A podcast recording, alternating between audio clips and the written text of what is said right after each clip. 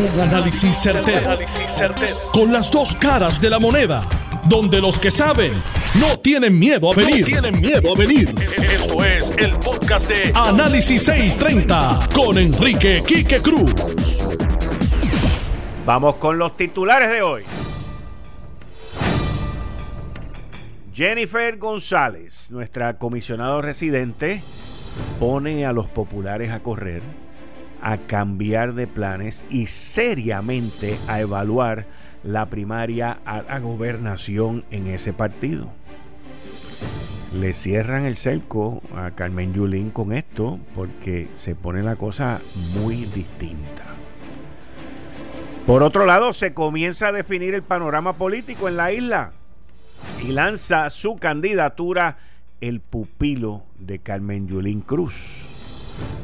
Y le digo pupilo porque lanzó su candidatura prometiendo exactamente lo mismo. La misma agenda, la misma cuestión, que si el presupuesto lo van a hacer las comunidades, lo mismo que no han hecho.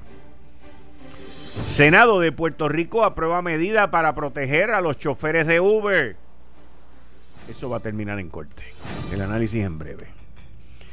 Sigue la controversia por el salario mínimo, señores. Eso esta semana va a estar un poquito cargadita con temas políticos, pero el salario mínimo, lo que ha ocurrido, las expresiones del presidente de la Cámara de Comercio de Puerto Rico, el señor Ledesma, los que han contestado criticándolo o desafiliándose, tienen que ir un poquito más allá que la desafiliación y todo ese tipo de cosas que han hecho. Oye, y esta cuestión en la Universidad de Puerto Rico de Calle y el informe y todo lo que continúa sucediendo con el alegado hostigamiento que se le hizo a la profesora Lourdes Cae, va mal, va mal. Aprendan de los errores, esto va mal. Y nosotros aquí en el mes de septiembre cuando la gobernadora Wanda Vázquez fue a Washington, dijimos en este programa en primicia, en primicia, que el secretario del Tesoro, Steve Mnuchin, había puesto un tiempo límite para resolver la situación de la ley 154. Funcionarios de esta administración salieron y dijeron que eso no era verdad. Dijeron que no, que no, que no. Pero el secretario del Tesoro sigue diciendo que sí, que sí, que sí. Y hay que ver cómo bregamos con esto. Está bien difícil la tarea. Bien, pero que bien difícil. También, al igual que hemos analizado aquí, más detalladamente la semana pasada, que dijimos que los fondos de Medicare y Medicaid son bien importantes para Puerto Rico.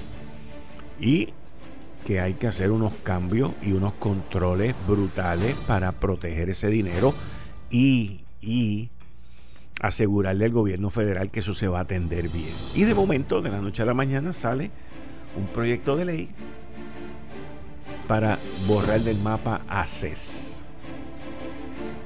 Yo no creo que esa es la solución completa, pero es parte.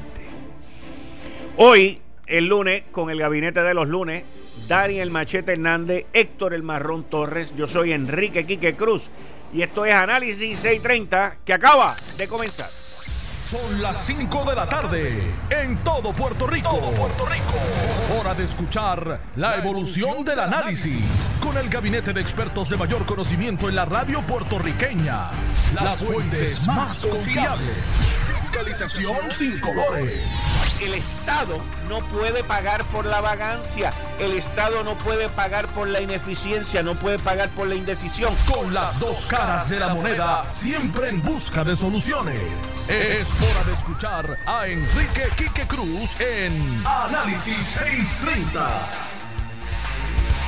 5 y 5 de la tarde de hoy, lunes 4 de noviembre. Tú estás escuchando Análisis 630. Yo soy Enrique Quique Cruz y estoy aquí de lunes a viernes de 5 a 7. Ayer hubo dos personalidades de la política que anunciaron cuál es su rumbo político en las elecciones del 2020.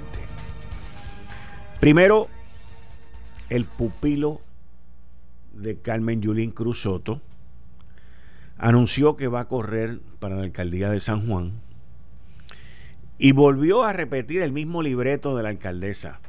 Las comunidades son las que van a decidir esto, las comunidades van a decidir lo otro. El presupuesto de cómo es que se va a gastar lo van a decidir las comunidades. Lo mismo, lo mismo, lo mismo, lo mismo.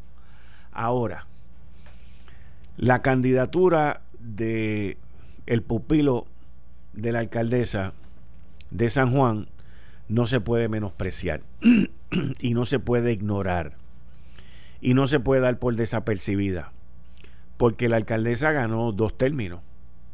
La alcaldesa en ambas ocasiones ganó por más votos. Pero a la misma vez que la segunda vez ganó por más votos, ya la alcaldía le apesta y ya San Juan apesta por las condiciones en que está. Lamentablemente nuestra capital es así. Su pupilo, en una movida que mucha gente puede decir que es descabellada, en una movida que mucha gente puede decir, pues va a perder, qué bueno que vamos a salir de él de la política, no, no se puede cantar victoria. No se puede cantar victoria porque todavía hay que ver el panorama completo de qué va a ocurrir en el Partido Popular Democrático y qué va a ocurrir con Carmen Yulín Cruz Soto. Pero de que el pupilo de la alcaldesa va con los avales de ella y de que el pupilo de la alcaldesa va con las mismas estrategias y con el mismo librito y con la misma situación, eso no hay quien los despinte. Hay que ver si el Partido Popular Democrático va a salir a las urnas y lo va a respaldar, como hizo con la alcaldesa de San Juan, Carmen Cruz Soto. Esa es la gran interrogante.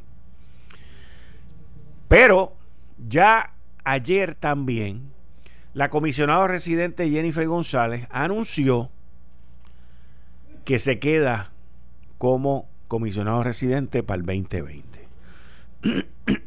Cuando fue abordada de a quién ella apoyaría en caso de una primaria, ella dijo que en su momento, pues ella va a decir lo cual está en todo su derecho y es lo correcto.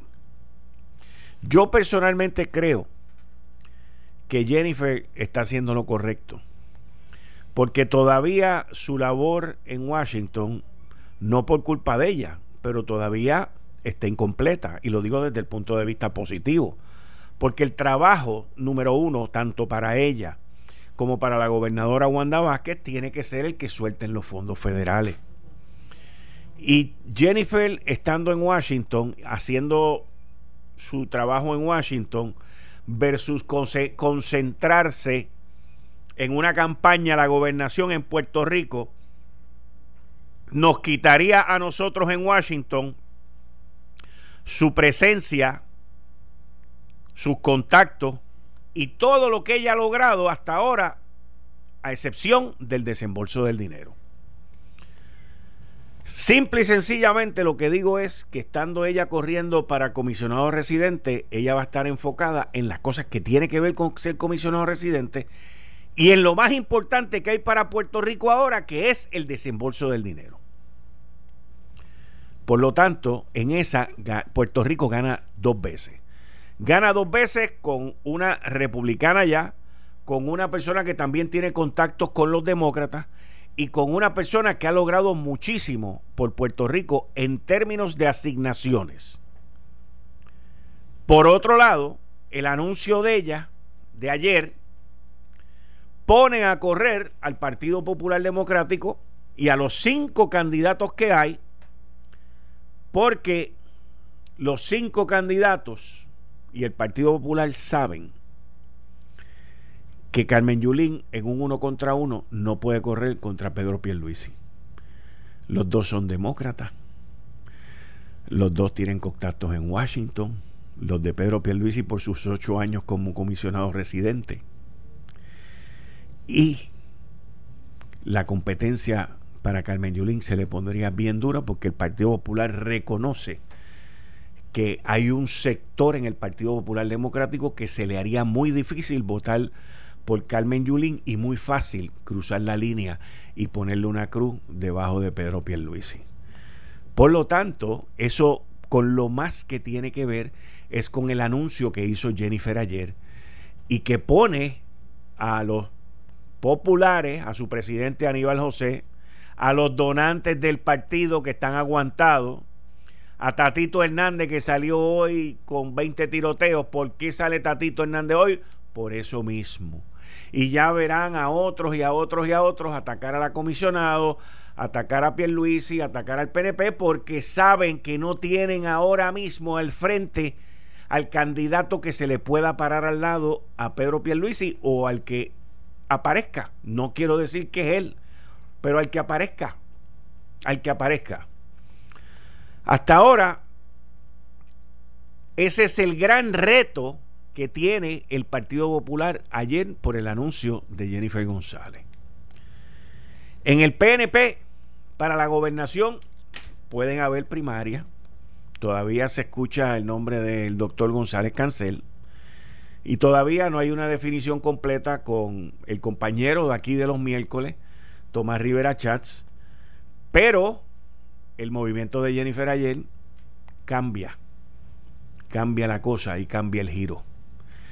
Y la, la situación se va organizando mucho más rápido en el Partido Nuevo Progresista y creando agua en el barco en el Partido Popular Democrático. Tenemos que recordar que la ley, que la ley la aprobaron los populares, Eduardo Batia estuvo en eso cuando la aprobó con Alejandro García Padilla, para que las primarias fueran en junio del mismo año de las elecciones. Tenemos que recordar eso. Y cuando ellos están mirando al horizonte, a la verja del otro lado, al Partido Nuevo Progresista, y ven que el Partido Nuevo Progresista se está organizando, y ven las reuniones que el presidente del Partido Nuevo Progresista, Tomás Rivera Chate, está haciendo alrededor de toda la isla, y ven las actividades que se están haciendo, y ven que en este fin de semana se recaudaron 100 mil dólares en un radio maratón, y ven lo que está pasando al otro lado de la verja, y se miran ellos que tuvieron que hacer una derrama y apenas conseguir 10 mil pesos para pagar el agua y la luz. Y se miran ellos que van a reuniones y no llegan ni a una décima parte de lo que está haciendo Rivera Chats y Pedro Pierluisi alrededor de la isla, porque ellos tienen, los populares, para que estemos claros, los populares tienen espías en todas esas reuniones. quiero que estemos claros, y esto no es que yo, ni es análisis, ni es chisme, esto es prueba. Yo he visto los videos que toman los populares en distintas reuniones. ¿Ok? Porque tengo amigos que me los envían y los veo también. Y son de lo más interesante. Porque los populares, miren, les voy a dar un ejemplo. Un video que los populares están, ya lo tienen y ya lo recopilaron y ya lo tienen grabado para prepararlo para un anuncio en contra de Pedro Pierluisi. Es, es una grabación que hicieron cuando Pedro Pierluisi dijo que él no se arrepentía de haber apoyado a Ricardo Rosselló. Y eso, pues, me imagino que lo van a poner en un anuncio donde aparecen las marchas, donde aparece el chat y donde aparece todas esas cosas. Y después sale Pedro Pierluisi diciendo, no me arrepiento de haberle apoyado y votado por Ricardo Rosselló. Ese va a ser el anuncio, se los estoy diciendo hoy, 4 de noviembre, a las 5 y 14 de la tarde, 3, 4, 5, 6 o 7 meses antes de que, salga al aire. Ese anuncio va. Y ese video ya está y, las y los demás videos ya están. Y lo más probable es que en ese mismo anuncio en contra de Pedro Pierluisi pongan varias de las primeras planas esas del vocero, del nuevo día o del otro y del otro, diciendo arrestaron a aquella, arrestaron al otro, todo ese revolú, eso va. Porque esa es la campaña. Va a ser una campaña bien sucia, va a ser una campaña bien dura y va a ser una campaña donde cada voto va a contar. El candidato del Partido Nuevo Progresista que se crea que porque ganó la primaria o porque no tiene contendor, ya tiene el puesto seguro, está tan y tan y tan equivocado. Porque va a haber una gran abstención, va a haber una gran apatía y eso se siente en la gente, se siente en la calle, y se siente en general en la isla completa. La gente está hastiada de la política. Y eso se va a trasladar, en definitiva, a las urnas. Pero esta semana, que comenzó, que comenzó ayer, comenzó ayer con los anuncios de Jennifer González y los anuncios del pupilo de la alcaldesa de San Juan, ya tienen repercusiones hoy y durante la semana, una vez salga la encuesta del periódico El Nuevo Día también, y durante la semana vamos a ver cómo se van a ir realineando, y estoy hablando tanto en el PNP como en el PPD, cómo se van a ir realineando las estrellas y los cambios van a ser drásticos, principalmente en el Partido Popular Democrático. Yo hace aproximadamente como dos semanas atrás le dije a ustedes que yo entendía que el panorama en el Partido Popular Democrático iba a cambiar. Y no veía, todavía sigo diciendo que no veo a la alcaldesa de San Juan corriendo para la gobernación. Y menos con esto que acaba de ocurrir ayer. Porque el partido sabe que Carmen Yulín contra Pierluisi va a crearle un problema serio al Partido Popular. Por lo tanto, tienen que buscar a alguien que anime y que traiga a esa gente a votar por ella, dentro del partido. Así que una solución fácil, que siempre lo he dicho, es que ella corra para Washington, como también entiendo que, y lo dije aquí también en ese programa, que Roberto Prats con mucha probabilidad termine en San Juan. Vive en San Juan. Lo conocen más en San Juan. Y creo que, te, que animaría a las huestes, que fue cuando hice el análisis, porque ni, ni Rosana López, ni Armando Valdés, ni ninguno de ellos ha hecho, el, ha tenido el, el éxito en animar las huestes en San Juan.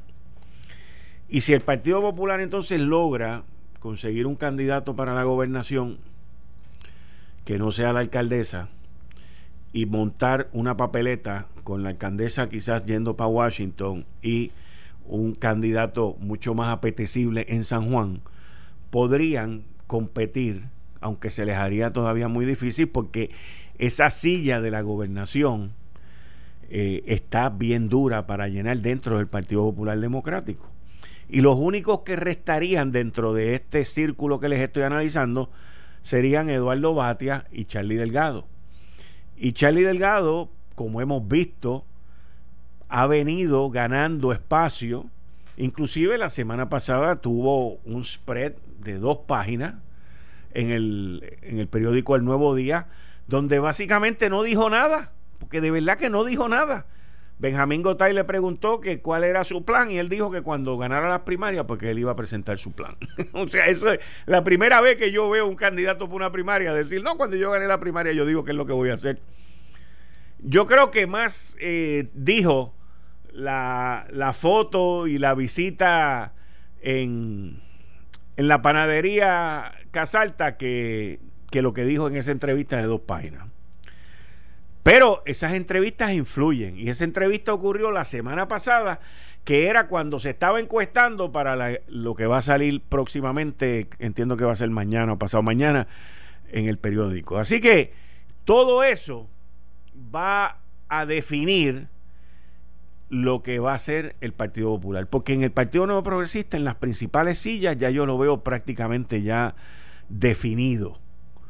Entonces, queda los tiros que se tiran por los lados, que va a ser bien interesante, porque ya ayer, como les dije ahorita, salió de frente el pupilo de la alcaldesa a decir, yo voy para San Juan. Y eso, quiero que estemos claros, esa movida del pupilo de la alcaldesa es un golpe mortal. Mortal para el Partido Popular Democrático. Mortal el municipio de San Juan tiene un presupuesto de sobre 600 millones de pesos. Y es el único bastión político de billete que ha podido retener el Partido Popular en estas elecciones. Y con ese anuncio del pupilo ya mañana, ya mañana, la cosa se pone bien difícil porque el Partido Popular lo tiene en riesgo de perderlo. Y un riesgo bien grande. Que Rosana López ni Armando Valdés pueden detener. Por eso es que entro con la cuestión esta de Roberto Prats para San Juan, porque la amenaza más grande que tiene ahora mismo el Partido Popular de perder San Juan la crea la misma alcaldesa con su pupilo. No es otra. No existe otra. No estoy diciendo que él gane. Lo que estoy diciendo es que le va a quitar una gran cantidad de votos al Partido Popular en San Juan, que entonces lograría el que entre Miguel Romero de una manera mucho más firme. Eso está claro, claro, claro, claro. Por lo tanto, quien está contra las cuerdas ahora mismo en peligro de perder la poltrona de San Juan por su propia incumbente y por el pupilo del incumbente es el Partido Popular Democrático. Que el Partido Popular Democrático también es extremadamente responsable del desmadre, de la peste, de la suciedad y del descalabro que hay en nuestra capital porque ella corrió bajo esa bandera, ella corrió bajo esa insignia, ella representa esa bandera, representa esa insignia y la representación es lo sucio, lo apestoso y lo demacrado que está nuestra capital. Tan sencillo como eso. Y cuando uno ve entonces eso, le tengo que decir a ustedes que San Juan, el municipio de San Juan, no solamente está para decidir quién va a ser el alcalde, sino también quién va a ser el gobernador. Así que, dígame usted, alcaldesa, ¿qué usted piensa de eso? Aquí estoy, para construir un San Juan para todos, un San Juan de oportunidades, un San Juan donde no esté ausente tu alcaldesa en las luchas que quieres que demos. No te debe importar que él no esté aquí, porque no ha estado aquí en estos últimos dos años. En la lucha contra el crimen, ausente. En la lucha para mejores servicios de salud, ausente. Santini, totalmente ausente.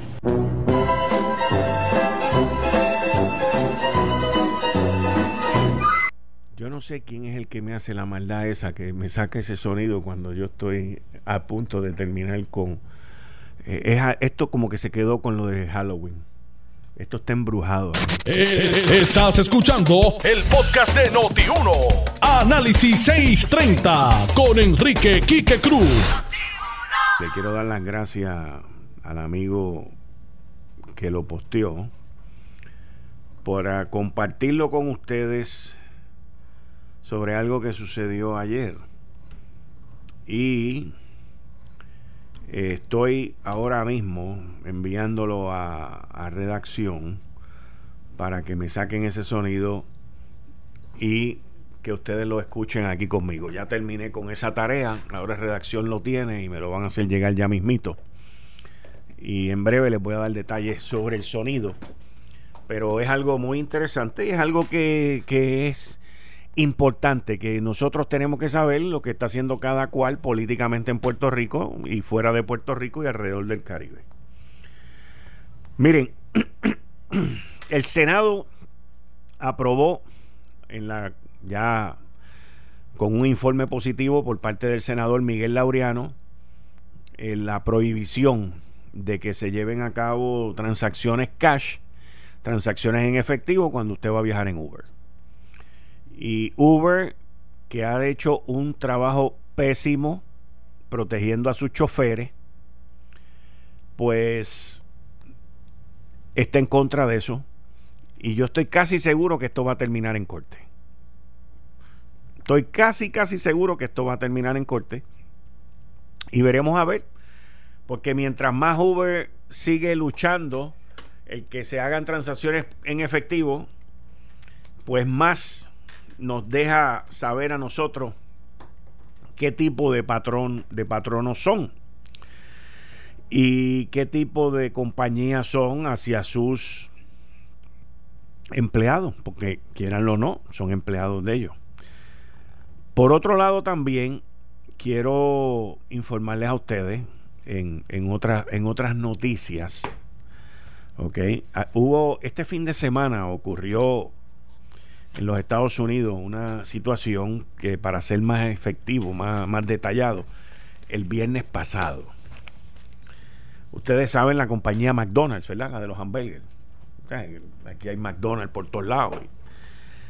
Pues esa empresa eh, tenía como presidente a esta persona y, y lo votaron, de apellido Eastbrook. El presidente era de apellido Eastbrook. Y lo votaron el viernes. Lo votaron el viernes porque eh, a pesar de que él es divorciado y está soltero, ¿perdón? Más o menos. Más o menos. A pesar de que estaba divorciado y estaba soltero, violó la política de la empresa al tener una relación consensual con una empleada. Y la junta de directores lo fulminó.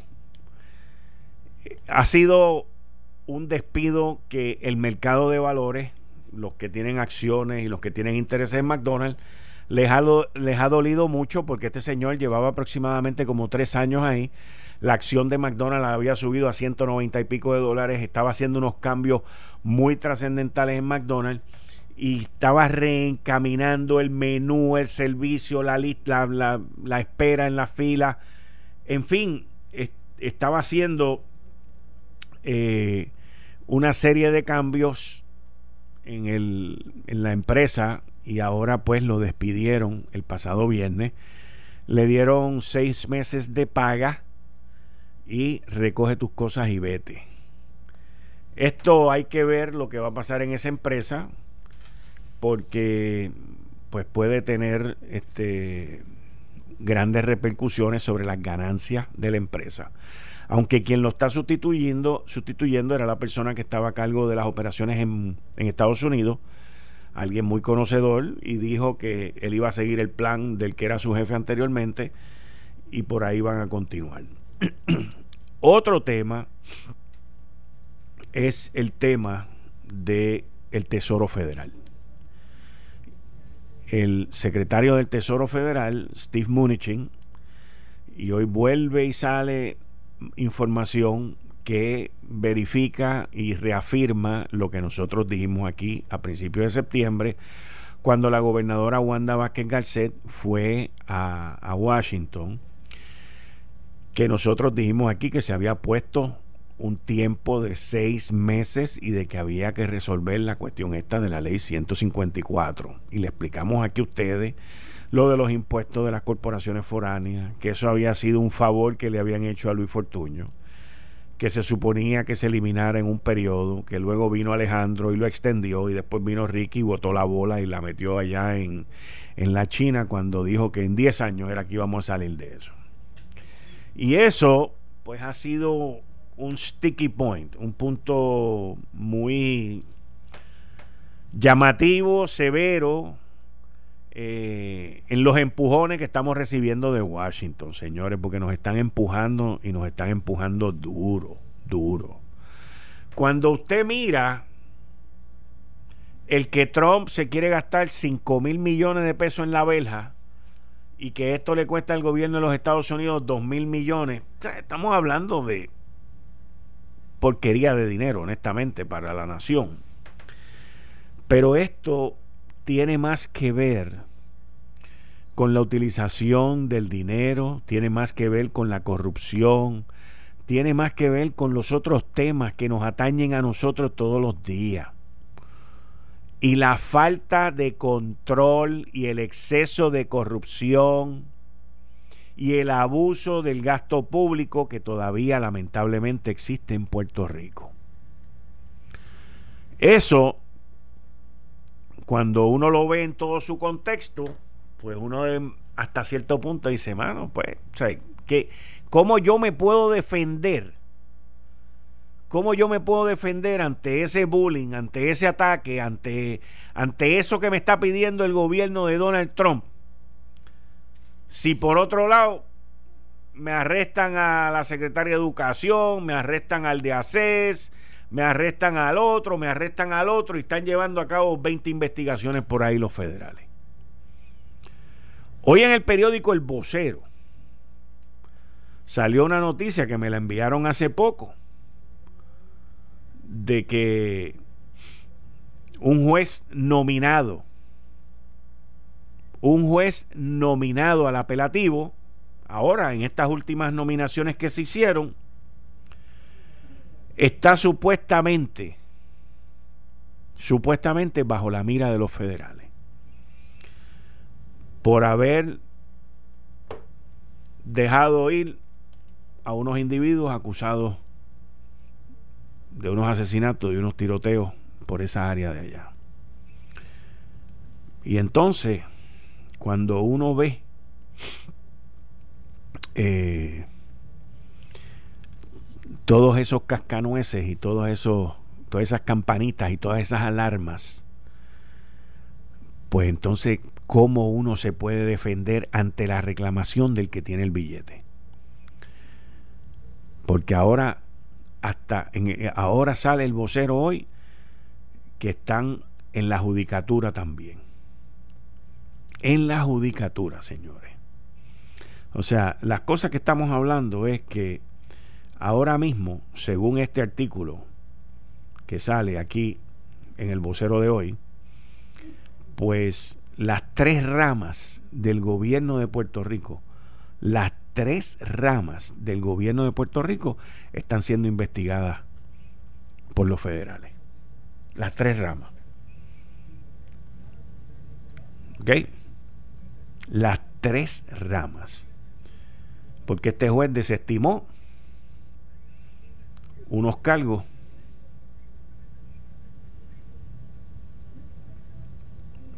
en el 2016 fue esto, en el 2016. Y ese juez ha sido nominado para apelativo. Y eso son cosas que salen cuando empiezan a investigar a los nominados. De eso es que estamos hablando. Entonces, ¿cómo podemos nosotros luchar contra eso? ¿Cómo podemos nosotros luchar contra la corrupción con situaciones como esa? Esto fue más o menos cuando estaba la época del juez también ya convicto hoy, ex juez, perdón, Manuel Acevedo. Así que nosotros necesitamos de alguna manera poner un sistema en el cual los nominados, en el cual los secretarios y miembros de gabinete y distintas otras corporaciones no se metan en este tipo de situación y todo eso, mis queridas amigas amigos, donde comienza es en la campaña. Y luego de la campaña política, donde el, próximo paso es el reclutamiento. Mucho, mucho, mucho gobernante en Puerto Rico sale de las campañas exhausto y se van de viaje y le entregan a un grupo ahí el reclutamiento de los miembros de gabinete y los que reclutan, reclutan para ellos, para sus cabilderos, para sus contratos y para su gente y el gobernante lo último que hace es la última entrevista, como que la persona ya está planchado. Imagínense un gobernador sin experiencia, que no ha administrado ni un carrito de piragua, porque el 99.9% de los gobernantes en Puerto Rico son así. Y luego le presentan, a, mira, tienes estos tres, pero los acomodan de una manera para que salga este. Y el favorito es este. Y ese, si es el favorito, debería de ser en muchas ocasiones el desfavorito del gobernante porque se lo están empujando. Y ese ya va con una agenda, que es que le tiene que responder al que lo está, al que lo está empujando. Y le tiene que aprobar los contratos, y le tiene que aprobar los cabilderos. Y el de relaciones públicas viene también por ahí. El andamiaje de relaciones públicas que hay en el gobierno. Y el bufete de abogados, y el otro, y el otro, y el otro. eso vale millones de pesos. Millones de pesos. Entonces, lo mismo pasa en los nominados, algunos, no todos, para jueces. Y lo mismo pasa en nominados para posiciones donde hay grandes presupuestos, como lo es la Autoridad de Acueducto Alcantarillado, la Autoridad de Energía Eléctrica, ahora AFAF, que es la, agencia que administra todas las finanzas, ahí hay cientos de millones de pesos en consultores, en consultores nada más, en consultores. Y usted va mirando, mirando. Esto es bien fácil. En educación, lo mismo. Exactamente lo mismo. Miren, miren, miren qué interesante una noticia que uno escucha al secretario de Educación decir en estos días sobre los uniformes escolares de varias de las escuelas públicas. El secretario sale con este nuevo invento de los uniformes escolares. Y dice que es para que salgan, hagan unas economías y para que esto sea mucho más económico y 20 otros rollos de cosas más.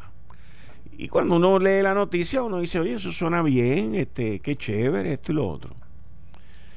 Pero yo, mi primera suspicacia es, mi primera suspicacia es, ¿quién está listo para vender esos uniformes? ¿Quién está listo para vender esos uniformes? Y yo espero que el secretario no haya nombrado alguna tienda o alguna megatienda o algo que está lista ya para vender eso para el año que viene. Lo segundo es que cuando el secretario habla de una camiseta de 5 pesos y una falda de 10 pesos, algo así, eran lo que estaban los precios que él estaba hablando. ¿Con qué material está hecho eso? O sea, porque te puede salir barato. O sea, una camiseta de 5 pesos, lo más probable es que dure 5 lavas. ¿Dura más? Una lava y después para lavar el carro, dices tú. Por eso es que yo quiero que te pongan un micrófono ahí, ¿ves? ¿Ok? Entonces, una camiseta de 5 pesos. Pues termina, termina saliendo más cara. Termina saliendo más cara. Y entonces uno ve esas cosas y de momento tú dices, mano, ¿dónde está la mano negra aquí? Lamentablemente, secretario, lamentablemente, así es como uno piensa.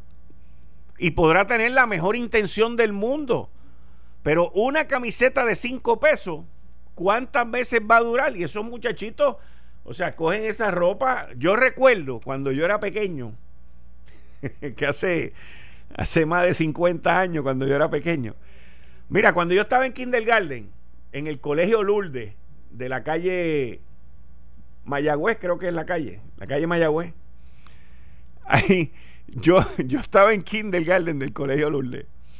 Y yo llegaba todos los días a mi casa, todos los días. Ah, en aquella época eran con monjas. Y yo llegaba todos los días con la camisa, era una camisa blanca y un pantaloncito corto azul. Y yo llegaba todos los días a mi casa con, la, con los botones rotos. Rotos. O sea, la camisa rota. Todos los botones caídos. Y mi mamá venía todos los días con mi tía, pan, y me cosían los cuatro o cinco botones aquellos. Y todos los días mi mamá me, me miraba así, porque mi mamá me decía a mí, Ricky, me decía, Ricky, cómo fue que se rompió esta camisa. Y yo todos los días le decía a mi mamá, fue la monja. Gracias a Dios que mi mamá me creía a mí. Porque un hijo mío me dice eso, yo no lo hubiese creído, by the way. Pero gracias a Dios que ella me creía. Un día ella dice, pues es que no puede ser. Y no me regañaban, ni me castigaban, ni nada. Y un día ella me dice, pues yo voy contigo a la escuela a averiguar qué es lo que está pasando con las camisas, porque yo llegaba con las camisas rotas. Y mi mamá me lleva allí al colegio Lourdes en, la calle Mayagüez y va a donde la monja y le pregunta a la monja y la monja le dice que es verdad, que es ella, porque yo soy torpe. Así le dijo que yo era torpe. ¿Ok? y allí yo me mandaron a que me saliera del salón y yo me salí del salón. Yo no sé qué fue lo que pasó. Pero yo terminé allí mi kindergarten y después me cambiaron para el Colegio Espíritu Santo, que allí no se me rompían las camisas. Pero el, punto que quiero traer es que hoy las monjas no están para romper las camisas, pero los muchachos hoy en día y las nenas y las nenas le meten duro a la ropa y la ropa hoy en día depende dónde está hecha y cómo está hecha, duran y no duran. O sea, yo puedo entender eh, la presunción y la idea que pueda tener el secretario con los uniformes, pero de verdad que me preocupa. Primero me preocupa que una megatienda venga y diga, yo estoy ready, mira, aquí están ordenadas todas. A cinco pesos. Imagínate, una camisa de una polochel de cinco pesos. Segundo, le pregunto al secretario, como ninguna tiene logo, porque eso es lo nuevo ahora, no, no van a poner logo. O sea que alguien puede ir a una tienda de esa, comprar una camisa de esa y colarse en una escuela de esa. La seguridad es el segundo punto. ¿Qué va a pasar con la seguridad? ¿Qué va a pasar con el distintivo? Y yo sé, esta es mi opinión y mi análisis, yo sé por dónde es que viene el secretario. Él no quiere que nadie tenga logo, que nadie tenga nombre ni nada, porque van a seguir cerrando escuelas. Y para que tú puedas usar el uniforme en aquella escuela o en la otra escuela o en la otra escuela. Pues eso no funciona así en la vida real. No funciona así. Y aquí lo más importante es la seguridad de los estudiantes. ¿Y quienes tienen acceso a esos uniformes y a esos planteles estudiantiles? Porque el querer hacer las cosas de una manera más económica e innovadora puede crear otro tipo de problema. ¿Y por qué digo esto? Porque usualmente cuando uno es jefe y está allá arriba trepado, y viene con estas ideas innovadoras sin discutirlas con las principales o los principales, con los líderes de, la región, con el otro, con el otro, con el otro, sin llevar a cabo ese ejercicio, después uno viene pácata y se mete un macetazo y se cae porque la cosa no salió bien. Así que mi opinión es que de buenas ideas han salido grandes desastres. Al igual que de grandes desastres han salido buenas ideas. Por lo tanto, y en cuanto eso se debería de discutir con las que están allá abajo en el meollo, las que tienen el problema y las que tienen que lidiar todos los días con los papás, con la mamá, con los estudiantes y con las camisetas de cinco pesos. Eso es solamente una observación de alguien que de pequeño todavía se acuerda, yo tenía cinco años, tenía yo. o sea, la historia que yo le acabo de hacer a ustedes es de hace 55 años. Y me declararon torpe en aquel momento. Y yo no tengo problema. No me afectó mi, mi psicología, ni mi psiquis, ni nada, ni mi autoestima. Después en Espíritu Santo saqué primer honor y me gradué de primer grado y todo ese tipo de cosas con buenas notas y todo ese tipo de cosas. Pero era pues que me imagino yo que en aquel momento pues no hacía las manualidades que yo nunca he sido muy diestro con las manos. Pero sin embargo, sin embargo, escuchen esto, escuchen esto. En Kindergarten, en ese mismo colegio, eh, los, estudiantes de Kindle había una banda. Y, y, yo, pues como no era diestro y era torpe, lo que me daban a tocar era el palito, los palitos. Yo tocaba los palitos. Pero mi tía, mi tía Miriam me llevaba todos los domingos al Hotel San Jerónimo, que hoy en día fue el Condado Plaza y todo eso, porque allí tocaba Arturo Somoano, la orquesta de Arturo Somoano. Era una cosa preciosa, todos los domingos gratis uno iba allí. Y después de misa, pues veíamos aquello. Y yo veía a ese, al director, a don Arturo Somoano, tenía cinco años. Yo lo veía a él dirigiendo aquella orquesta con el palito que llevan los directores de la orquesta, el palito en la mano. Pues un día en, el grupo del kindergarten estaban buscando uno que dirigiera la orquesta y no daban pie con nadie que moviera el palito como era. Y yo fui el último, como yo era el torpe, el que le rompía la camisa y todo eso, y yo fui el último. Y me llamaron y me dijeron, bueno, ya no queda más nadie, mira, venga usted para acá, Enrique Cruz, para acá. Y me dieron el palito y yo empecé a mover el palito como yo veía a don Arturo Sobuano mover el palito sin ningún tipo de música ni de nada. Y me dijeron, tú vas a ser el director de la banda. Y terminé siendo el director de la banda. Que quede claro, de ese día en adelante saqué buenas notas, nunca más me llamaron torpe y no se me rompían las camisas. Para que usted vea cómo en la vida la perseverancia te lleva a triunfar. Por un palito. ¿Ok? Por un palito. Pasé de el torpe que tocaba los palitos al torpe que dirigía la banda con un palito. Uno nunca se debe dar por vencido en la vida porque tú nunca sabes cuándo tienes un golpe de suerte que te ayude a ti a echar para adelante. Eso fue hace 55 años, señores. Y de todo uno aprende. Y ahora que se lo cuento a ustedes, lo he revivido de nuevo, me lo he disfrutado. Eh, pero mirando en términos de enseñanza en la vida, pues miren, tocaba dos palitos por ser torpe y terminé triunfando con un solo palito por haber visto a ese gran músico y director de orquesta, don Arturo Somuano. Búsquense la cancioncita esa que empezaba. Era precioso ver eso. Eh, estás escuchando el podcast de Noti1. Análisis 630 con Enrique Quique Cruz. Hoy con Dani Hernández, Daniel Machete Hernández, de los gabinete, del Gabinete de los Lunes. Dani, bienvenido, muchas gracias. Gracias, Quique. Saludos a ti y a todos los amigos que nos escuchan. Hoy no hay mucho tapón, pero la calle está mojada. Oye, sí. Está nublado la mitad del ya día. se siente el frío. Sí, sí, sí, está haciendo fresquito. Se siente. Está haciendo fresquito. Ahora, cuando calienta el sol, calienta. Sí, Para acordarnos de que estamos en el Caribe, tú sabes. Todavía. Pero, pero sí, se siente fresquito y por las mañanas está, ah, está frito. Si no, pregúntale al viejo mío que va a trabajar en motora que ya se está poniendo el jacket. Dime. Mira, este, hay varias cosas hoy sonando en, en, los medios, pero me llamó la atención bien temprano, porque es que este gobierno nos tiene acostumbrado a presentarnos tonterías como logro. Entonces, la última tontería del Departamento de Educación es sacarse que los nenes ahora pueden ir en calzones cortos, en sudadera, en maones, porque dice para que se economicen chavos. Yo no sé de dónde sacaron esto. O sea, el uniforme es uniforme desde que se creó. Y la idea principal del uniforme es precisamente economizarle dinero a los padres.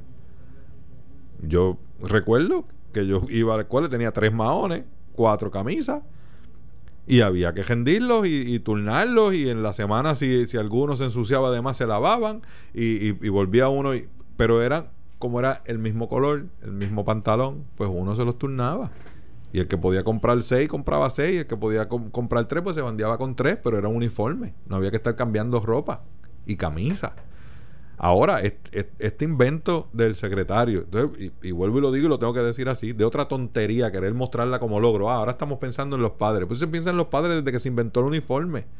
Ah, que la tela es cara, que pues ya los muchachos están usando sudadera y polo. Lo mismo los, los, nenes que las nenas. Pantalón de, hacer ejercicio, pantalón que, que conocemos como de sudadera, y una polo de la escuela con los emblemas. E incluso se las pasan de año en año, porque hay muchachitos de esos que una o dos polos le quedaron este, todavía casi nuevas y se las pasan a otros compañeritos que tienen menos recursos. eso yo lo veo a diario en las escuelas. Y los hermanos se los pasan de uno al otro si todavía les rinde. Entonces, yo no sé de dónde este señor se saca, que es que ahora pues podemos usar cortos, largos, este cuando la realidad es que también tenemos un problema de seguridad en este país y necesitamos identificar a los muchachos por sus uniformes. Porque la idea del uniforme, aparte de la, de la economía, también era que la gente pudiera ver que hay un estudiante en la calle en horas que se supone que esté en la escuela. Claro, en nuestro país ya no pasa nada con eso. Los muchachitos se van este, de juerga y se van al timeout y se van este, por ahí caminando y tú los ves en los moles y nadie ni les pregunta. No digo yo ni la policía, nadie. Ni les pregunta por qué, ni, ni, ni, ni cuál es la razón que están en la calle, por qué no están en la escuela. Nada. Nadie le pregunta nada. Pero ese no es ni siquiera un problema del gobierno, es un problema de la sociedad. Nosotros no nos hacemos responsables de los hijos ajenos para nada. Y yo entiendo que mucha gente, ¿verdad?, ha dejado de hacerlo. Ah, que después viene el papá a reclamarme a mí porque yo le dije al nene o la cosa. Pues, pues es un problema social, no es un problema del gobierno. Un problema que como sociedad le hemos quitado el derecho a todo el mundo. Nuestros hijos hacen lo que les da la gana. Después, si salen delincuentes, le dan un tiro en la calle. Entonces lloramos y gritamos. Pero cuando el vecino los regaña, nos está malo. Insultamos al vecino. ¿Eh? Si el policía lo coge y lo monta en la patrulla y lo lleva a la escuela, queremos ir en contra del policía porque yo le di permiso para irse para la calle. Bueno, como ¿Eh? pasó con unos nenes en estos días que los policías vinieron y los regañaron y los esto entonces sale un sociólogo por allá que eso le pudo haber creado un gran daño. Oh, no, no, imagínate tú, un trauma con policía un trauma. imagínate tú. O sea, no, porque los trató como, como delincuentes. Mira, pues pues y quizás por otro lado, la contraparte de eso es que lo más probable es que quizás esos chamacos aprendan de eso y no vuelvan a meter las patas para y, pueden, y, pueden, terminar y pueden estar fuera de la cárcel. Y la próxima vez se cohiban y digan, no, no, vamos a quedarnos aquí cerca de la escuela porque la policía nos coge y después nos metemos un problema y le dice a los papás y nos dice a la, principal y nos regañan. Pero no, es que ahora todo es un trauma, tú sabes. Y, y, el trauma lo tenemos como sociedad por no querer reprender a los niños como se supone que los reprendamos. Mira, tengo un sonido aquí de María de Lourdes Santiago, eh, de un discurso que dio ayer en Cuba. Ella misma lo explica. Y le quiero dar las gracias a Luis Anthony, que él está en las redes. Luis Anthony, como siempre, muchas gracias. Eh, él tiró esto por Twitter. Yo le estoy dando las gracias porque lo voy a reproducir aquí ahora para, para que lo escuchemos. Así que yo, yo quiero que tú, y por ahí anda ya el marrón.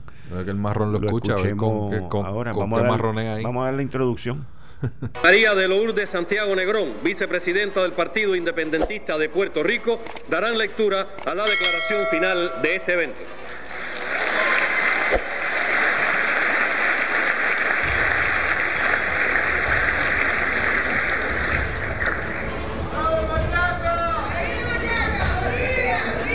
Muy buenas tardes. De parte del independentismo puertorriqueño, nuestro saludo a los compañeros y compañeras con quienes hemos compartido en este encuentro y de forma especial nuestro abrazo y agradecimiento al pueblo cubano, comandante Raúl Castro, presidente Díaz Canel, por la devoción y persistencia con que han defendido nuestra causa. Procedo a leer la declaración final del encuentro antiimperialista de solidaridad por la democracia y contra el neoliberalismo, y como parte de los esfuerzos de unidad en la acción y de las articulaciones de lucha para reunirnos en La Habana en el encuentro antiimperialista del primero al 3 de noviembre de 2019. Vivimos un nuevo momento en la historia. Los pueblos en las urnas en las calles y en las redes sociales demuestran con su voto y sus protestas el agotamiento de la ofensiva imperial, conservadora y restauradora neoliberal de la derecha oligárquica. Los pueblos están demostrando que es posible derrotar la ofensiva imperial. Se abren tiempos de esperanza la unidad es vital y constituye un deber. La movilización, un grito de orden. La organización popular, una tarea inminente. Y la integración, una estrategia que nos llevará a la victoria. En este momento crucial, nos comprometemos a hacer nuestra la declaración de solidaridad con Cuba aprobada en este encuentro, movilizándonos en acciones permanentes, intensivas y sistemáticas de alto impacto mediático contra la escalada agresiva del imperialismo yanqui como parte de la campaña internacional Manos fuera de Cuba. Expresar nuestra firme solidaridad con la revolución bolivariana y chavista, la unión cívico-militar del pueblo y su legítimo presidente Nicolás Maduro Moros.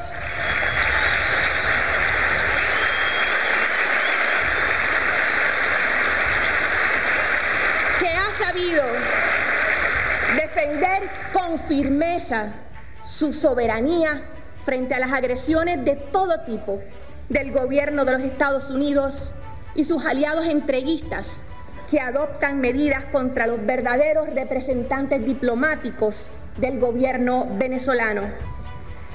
Demandar la independencia de Puerto Rico.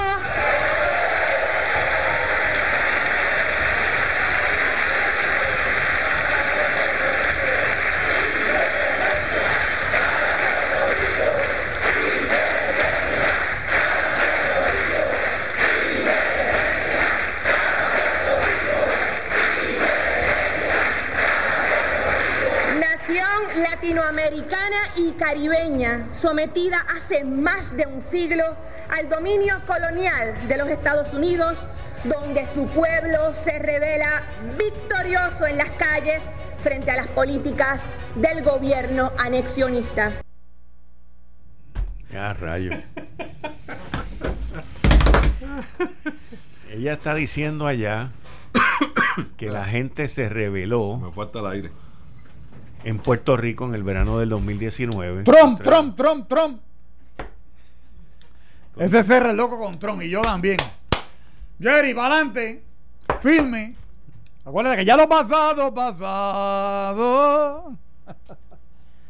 Olvídate de eso. Oye, esa gente del PIB no vale nada. Olvídate de eso. Échalo para afuera. Échalo para afuera, papi. Esos tipos, la concentración de esos tipos son en el patio de mi casa.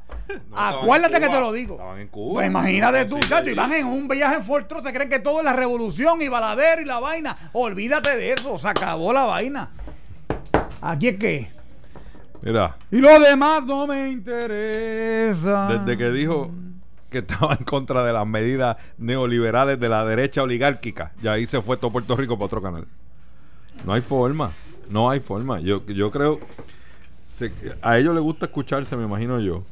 María de Lourdes, que es alguien a quien yo conozco y, y respeto, me parece que se le va la guagua cada vez que se montan en un avión y se van a, a- a un país comunista a venir a predicar de que son los más independentistas y que en Puerto Rico hay una revolución. Por Dios, un poquito más de seriedad, ahora digo yo, a los independentistas que se pasan llamando al orden aquí, un poco más de seriedad y le hacen un daño irreparable al movimiento independentista yéndose a un país comunista a predicar desde allá y querer proclamar la libertad para Puerto Rico, que el país no está listo para eso.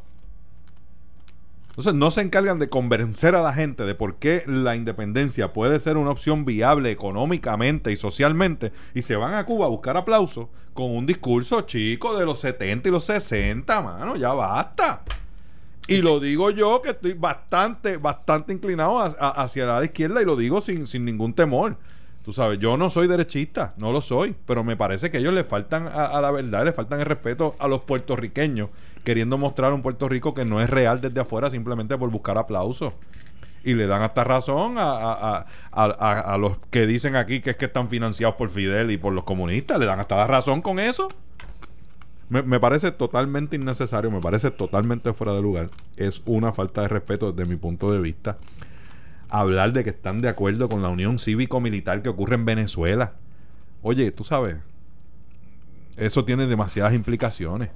Y yo creo que nadie en Puerto Rico puede estar de acuerdo con eso. No, la unión cívico-militar no se puede sancionar ni en Venezuela ni en ningún país. No. Y lo otro, pues, lo que tú dices, la- tú sabes que el pueblo está en las calles revelado contra la expresión anexionista. Por Dios, María de Lourdes, un poquito más de seriedad. De verdad, y lo digo con dolor. Lo digo con dolor porque no esperaba eso de ella. Un poco más de seriedad. O sea, está en la misma línea del loco muriente la, otra vez. Está en la misma línea de, de- de Julio. Cuando se fue a Venezuela a dar el discurso aquel. No, de, verdad que no entiendo, no entiendo eh, qué avanza el ideal en Puerto Rico con, con- con esas expresiones, no entiendo qué pueden lograr ellos y, y me parece totalmente fuera de lugar y raya en la falta de respeto a querer mostrar un país fuera de Puerto Rico que no es la realidad en Puerto Rico. Esa no es la realidad de los puertorriqueños. Aquí Yo- la gente que marchó no marchó en contra de las políticas del anexionismo. Eso es una mentira. Pero yo me pregunto si ellos allá, tanto Muriente como ella, porque hablan con la misma gente y admiran a los mismos, yo me pregunto si ellos allá se achacan, o sea, se, Se atribuye. se atribuyen, gracias, esa es la palabra, si- que ellos se, como que se atribuyen, porque Muriente lo hizo y María de Lourdes lo acaba de hacer con estas palabras, Sí. como que ellos fueron la fuerza detrás de todo ese Yo te voy a hacer una movimiento. crítica a ti, constructiva. Detrás de ese movimiento, Una crítica constructiva. ¿tiene que ver con esto? Sí, Dime. claro, totalmente. No, dime, dime. ¿Tú crees que vale la pena, mi querido amigo y hermano Enrique Arturo Quique Cruz? Yo no soy Arturo. Para mí eres Arturo. Ahora que yo, yo tengo un problema fotográfico mental, eres Arturo para Tiene cara de Arturo. Sí. Tiene cara de Arturo. Yo Oye, sé que óyeme, estamos así. oye lo que te voy a decir. ¿Tú crees que vale la pena Sí, vale la pena. discutir Sí, a, vale pena. a, a- a María, ¿cómo se llama ella? María de Lourdes. y a ¿quién es el otro? Y a Muriente. Oye, esos tipos, te estoy diciendo que su gran concentración cabe en el Está patio bien. de. Oye, es que es que es que eso es una tripa política. Está bien, pero allá y los escuchan. independentistas, Allá los escuchan. ¿dónde? Allá Pero- donde se van ellos, pero- a Venezuela, pero- en Cuba, la gente se cree que en pero- Puerto Pues Rico desde está la allí, rebelión en desde las allí calles. en No Puerto solamente Rico eso, no, va- no guarda sí. relevancia alguna con Sí. la realidad del Puerto Rico de hoy. Pero la gente de Puerto Rico de hoy tiene que saber lo que la gente dice fuera de aquí. Pues seguro que sí. Óyeme, te estoy Yo diciendo. entiendo tu punto. No, pues, pero bien. por otro lado, te digo que la gente aquí debe saber lo que esta gente dicen allá. Porque mira, yo, yo te voy a decir que, que Dani acaba de tocar con el punto. Esta gente van allá a atribuirse que ellos fueron los que crearon estas marchas cuando no fue así, número uno. Número dos, el ser independentista Fíjate. El ser independentista es tan honroso como ser estado librista o estadista. El único problema que tiene la independencia en Puerto Rico, que es lo que no la ha permitido nunca ni la va a permitir echar hacia adelante, es que no es lo mismo ser independentista que ser socialista. No es lo mismo ser independentista que ser comunista. Y aquí el movimiento independentista dirigido por este grupito, que son cuatro oligarcas, porque ellos son cuatro oligarcas, han querido presentar y han, continúan presentando la independencia como algo socialista o comunista. Y ahí es donde matan el independentismo. O sea, ¿a quién no le gustaría ser una nación independiente? ¿A quién no le gustaría estar echando para adelante? Pero no bajo la izquierda y no bajo lo que ellos están presentando. Y la gente uno las tiene que educar y la gente uno le tiene que mostrar estas cosas para que oigan esto. Esa es mi opinión. Yo recuerdo- la tuya. No, no, oye, yo recuerdo un gobernador que decía, el pueblo es sabio. Bueno. Y yo me someto al, óyeme, la dona, la dona, ¿te acuerdas de la dona? El cuento de la dona, la dona tiene un boquete en el medio. Oye, cómete lo que, lo que tiene de harina y olvídate del boquete en el medio. olvídate de los peces de colores, mi hermano. Carmen, el, ¿cómo se llama la baja? La, la Este pájara poncho tarde hoy, pero Oye. vino florido, tú sabes. Oye, pero mira, María de Lourdes, oye, no tiene representatividad alguna, en el- ni en el independentismo esa gente tiene representatividad. Los- y me refiero a los pipiolos. Se le fue la guagua se, hace tiempo. Hartan, vaina, va- eh, hartan en- eh, asumiendo el madurismo, el fidelismo. Esa gente dicen que son un frente anticapitalismo. Eso es un Capitalista. eso es un discurso del, del, del 70. Sí, de los 70. Mi hermano, Sí. olvídese de, oye, No, chico, ahora es contra el neoliberalismo. Neoliberalismo. ¿Qué- Y la, qué oligar- de- con y la qué se derecha come? oligárquica. ¿Con qué se come eso? Ah, que si Trump tiene que dejarlo. Oye, vamos a dejarnos de. ¿Dónde está la inversión? La inversión que es lo que mueve el capital en las democracias, en las democracias, en las sociedades libres y democráticas. ¿Dónde está la inversión? En esas corporaciones grandes. Vamos a dejarnos de bobería. ¿Qué es lo que queremos hacer en Puerto Rico? Tanto gobiernos PNP como populares, que son el 90% de la representatividad del electorado puertorriqueño. ¿En dónde están?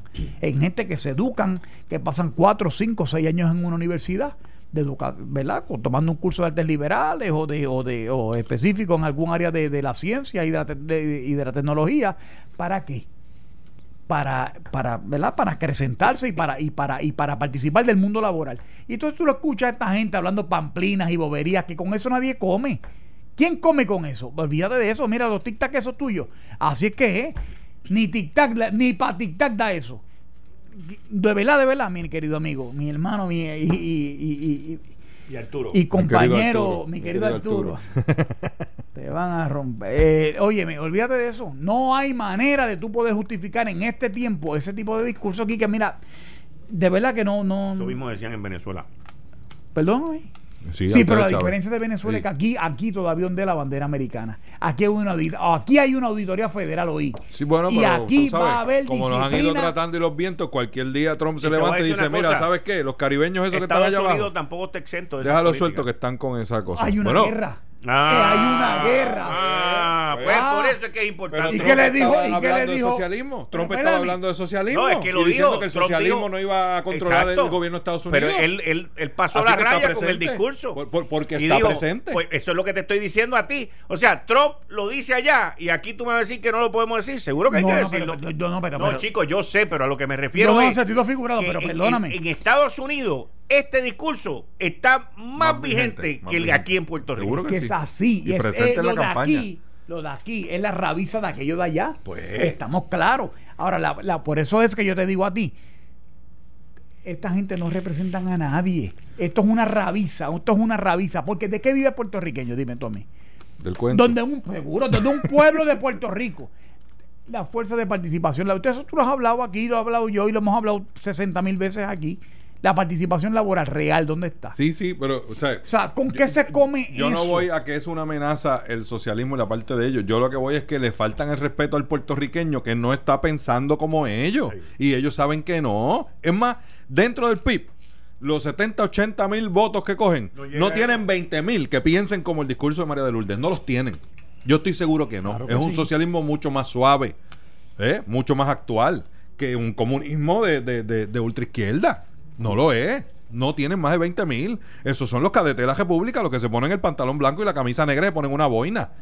Y esa gente no pasan de 500. O sea, p- por eso es que me parece que están totalmente desconectados de la realidad. Y mi pregunta es: ¿qué es lo que van a buscar allá? Porque entonces yo tengo que darle validez al planteamiento de que es que los financian. Porque es que no me cabe otra. Pues, es que los financian, para eso es que dan allá, dar las Pues, gracias. por- por eso. Y a buscar más chavos. Por eso, y hablar de que cómo va avanzando aquí el independentismo. Están tomando el pelo a ellos allá y faltándonos el respeto acá. Porque La- eso no es real. La pregunta es si aquella gente allá son los que financian esto, si son tan tontos para creerle eso. Esa es, la, esa- esa es la parte que yo no puedo entender. De que son tontos, sí. Para A- a creerlo, no sé. Bueno, de que son a tontos, menos sí. que lo utilicen para mostrarse ellos mismos como que mira, tenemos a la gente de Puerto Rico, Mira. tenemos a los de Venezuela, tenemos a Bolivia, tenemos una revolución en Ecuador, estamos, olvídate, estamos avanzando en el mundo. a Mira, menos mira que sepa eso. con el hambre que hay en Venezuela, Nicolás Maduro adelanta la Navidad. Igual que, la, igual, igual que la alcalde interino de Macao. Que adelantó el bono. También que adelantó el bono. Es lo mismo. Otra poca vergüenza. Es lo mismo, es lo mismo. Otra poca vergüenza. ¿Ok? Mira, el chavismo celebra las festividades navideñas un mes antes, justo cuando la economía cumple 24 meses de hiperinflación. Pues, y todos los que- Hiperinflación. ¿Y, con todos qué los se que come tienen eso? primaria aquí han adelantado el encendido de la Navidad. Todos los alcaldes que tienen primaria han adelantado Mira el encendido de Navidad. Nicolás Maduro, Entonces. mira, oye, mira, mira, mira, mira, mira. El primero de noviembre, víspera de los muertos, cuando por las calles se cruzan los que escarban las bolsas de basura en busca de comida con los pocos que se apuntaron a la moda de Halloween y van con disfraces de monstruos y guasones, Nicolás Maduro festeja. Para el líder chavista y su gobierno, la Navidad ya comenzó. Esta semana ordenó que las festividades comenzaran un mes antes y que cada ministerio y gobernación hiciese una fiesta. Este viernes encendió una cruz en el Cerro Ávila de Caracas, que desde hace más de 50 años se enciende el primero de diciembre e iluminó con luces amarillas, azules y rojas el Hotel Humboldt. Y me acuerdo de ese hotel, que está allá arriba en un cerro, un lujoso edificio en el pico de la montaña caraqueña que solo lo utiliza Nicolás Maduro. Desde donde pasó revista a las celebraciones de su burocracia y bailó con su esposa. Eso, eso es lo que trae este movimiento. Pobreza para todos los demás, menos para ellos.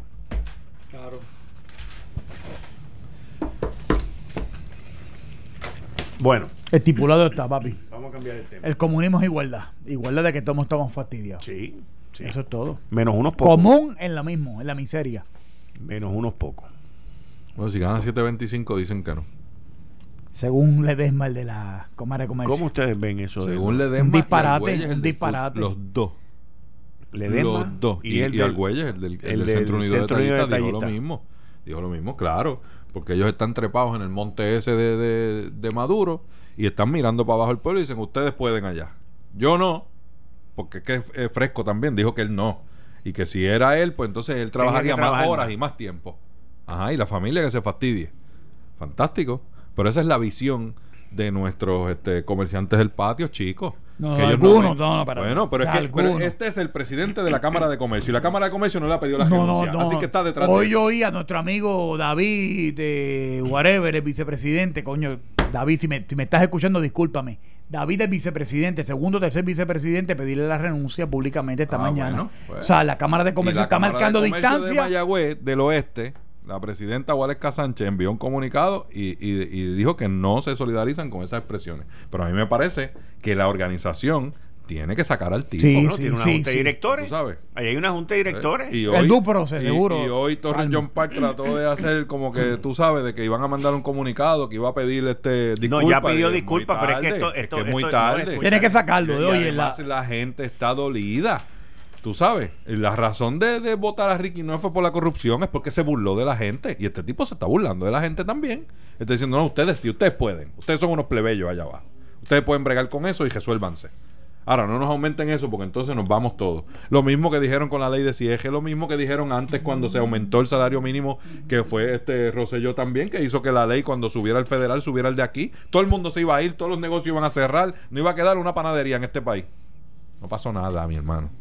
No pasó nada, porque el peso que tú le aumentas al trabajador lo vuelve y lo gasta en la tienda para atrás. Así que funciona nuestra gente y así funciona nuestra economía. Pero estos tipos no se han dado cuenta de eso. No. Pues, ¿y dónde estamos? Yo tengo que decir que la Cámara de Comercio tiene que salir de él. Punto. Punto. Si no están de acuerdo con eso, tienen que pedirle la renuncia. En Y tienen que salir de él. Se acabó. Se acabó. No, no hay paños tibios con esto. Yo no la veo de otra tampoco.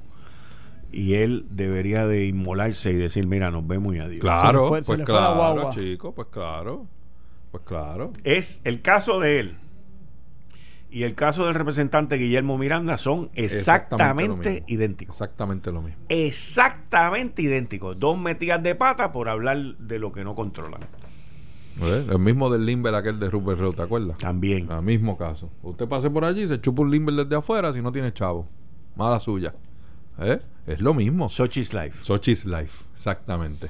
Y ese desprecio por la gente que están trabajando, tratando de echar para adelante de verdad, luchando, ¿eh? Y cohibiéndose, como decía el periódico Primera Ho- Hora hoy, con esta pareja que tiene un nene, jugando el nene con los juguetes que el vecino eh, les regaló, ¿ves? Porque ya su hijo no los usa. Y la señora que tiene un problema con el azúcar y no se puede hacer los análisis porque no tiene los chavos para el deducible, porque el esposo no tiene plan y ella tiene plan gracias a un familiar. Y lleva meses dándole largas a esos análisis porque no tiene los chavos para el deducible.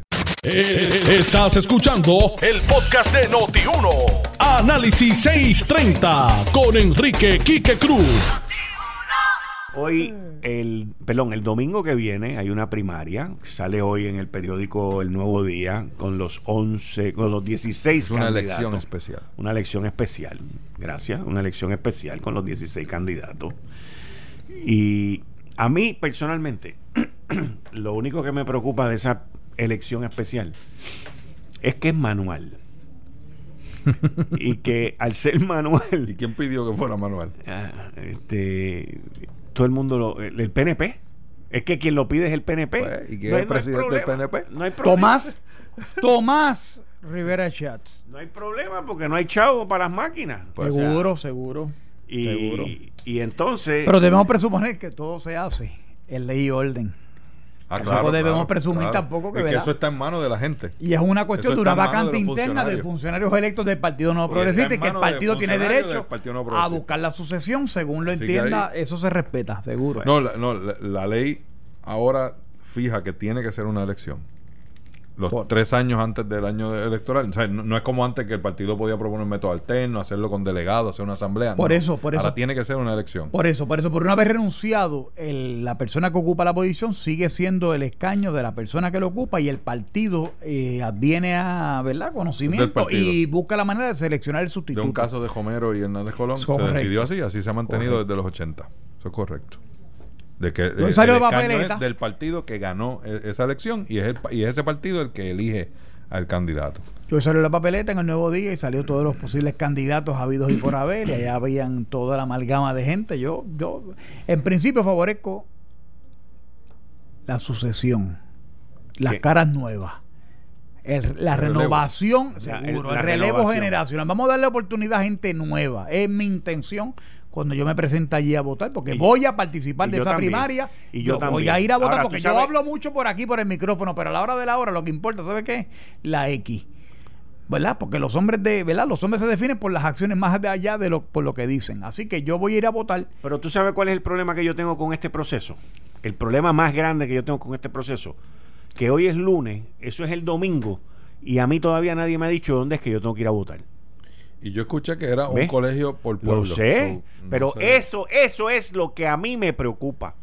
Que la Comisión Estatal de Elecciones, al día de hoy, no nos ha dicho a nosotros dónde es que vamos a votar. ¿Ves? Y eso está del carajo. Yo sé, bueno. Eso está bien yo del sé que no hay el billete, ¿verdad? Para No, llevar pero- la campaña comunitaria, oye, pero. por lo menos no pueden lo salir y decirlo. seguro, O sea, seguro. pueden decir algo. Mira, en San Juan, en Bayamón, en todos los pueblos, porque esto es alrededor de la isla de tal completa. ciudad, eh, no, espérate, derecho- son va- 78 pueblos. Por eso. El Partido No Progresista tengo entendido que va a tener como 100 colegios. Y yo no sé cuáles son los colegios. Pues si tienen uno 100, por en San Juan precinto. tiene más de uno, en Por eso Bayamón, te en digo, Carolina, por entonces. eso te digo, por, es, por eso Seguro. es que digo, o sea, el, po- los populares creo que van a tener treinta y pico, porque es una cosa más cerrada, con la alcaldía, esto y lo otro, pero, pero, oye, Sí, pero los populares es en Humacao. es en Humacao, pero el punto que quiero traer es que nosotros hoy, yo no sé, ¿tú sabes en qué colegio a ti te toca No, votar? ahora una pregunta. En No. Barranquitas que hay No. una, una, una elección para el alcalde. ¿Va a haber en todos los colegios papeletas para...? Yo, me- yo, yo entiendo que sí, por eso es que el número de los colegios de PNP son como 107, una cosa así. ¿Ok? Bueno, pero, pero, el miércoles tú tienes presidente del tienes PPD. Barranquita y tienes Camuy. El miércoles tú tienes Sí, presidente pero es que del esto no puede esperar hasta el Ah, miércoles. del PNP, perdón. Sí, pero es que Pues, esto no pues, puede esperar pues, hasta el pues miércoles. llámate mañana a la comisión, porque es la comisión, aunque es del partido, es la comisión la que dirige esos votos. Pero es que, es, que- es que Porque no es una han dicho, especial. al día de hoy no han Pues, dicho. pues, mañana eh, el O sea, comisionado electoral. Sí, mañana saldrán hablando por todos lados después que uno viene y los denuncia aquí, pero porque yo lo tengo que denunciar. Yo no soy el que corro la comisión estatal de elecciones. A alguien no le conviene que vaya mucha gente. No, ya lo veo. A Ya lo No le veo. conviene que vaya mucha Ya lo veo. Pero los candidatos no han dicho ni ji tampoco de eso. Bueno, pues los candidatos están envueltos en su campaña, Bueno, pero eso es parte integral. tú no sabes. Héctor, tú no sabes dónde tú tienes que votar. Falso. No, Sí, no sé. Exacto, que no, No sabes. sé, no y sé. yo tampoco. No. Y como Está yo, mal. debemos estar No la gran haber. mayoría de los PNP. Debe estar debidamente O la sea, gente de los partidos de distintos pueblos informados de dónde. 4 que- de noviembre, señores. 4 de noviembre. El domingo hay una elección especial Y y no sabemos a dónde hay que ir a votar. Exacto. Vamos a estar Estamos como hablando de canguro en 100 una botella, colegios. Seguro. A ver, Mañana reaccionarán. Mañana reaccionan. Háganme el favor, llamen a Normando por la mañana y se lo explican a él.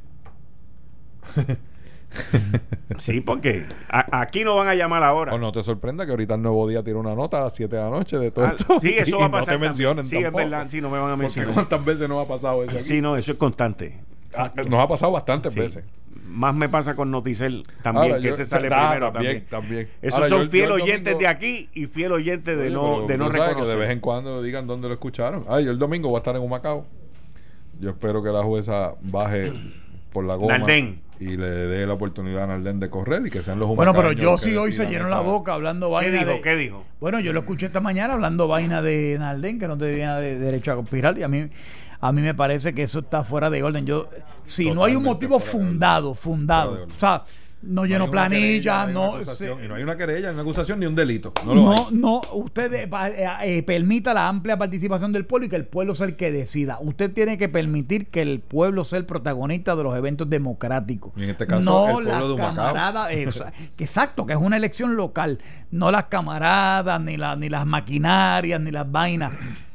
Pero como ellos siguen enajenados de la realidad de la gente, pues ahí... Y algo que nadie me ha sabido explicar, ¿cuál es la hazaña? ¿Cuál es el, el- cuál es el, qué es el pecado imperdonable ese que cometió Naldén? Que, que, que el Partido Popular ha puesto sus mejores abogados en un caso contra un popular, simplemente por, por- por u- u- una queja casi de que, ah, tú no me dijiste que te habían llamado el y que te Partido habían... Popular Sí, llevó- una cosa insólita. Llevó a un abogado que, que litigó y a- el- llevaron el peso más pesado. Que estudió conmigo, by the way. Martínez. Jorge Martínez, de Mayagüez. Estudiamos en Mira, Mayagüez. me en dice un amigo mío, oye, oye esto, me dice un amigo mío que la comisión lleva dos semanas diciendo en los periódicos cuáles son los colegios a través de la isla. ¿En dónde? ¿En qué periódico? No sé. No sé, hay un periódico ahí, búscalo a ver. En ninguno, yo no lo he visto. Búscalo a ver. Yo no he visto eso. Que pongan anuncios de radio es lo que tienen que hacer.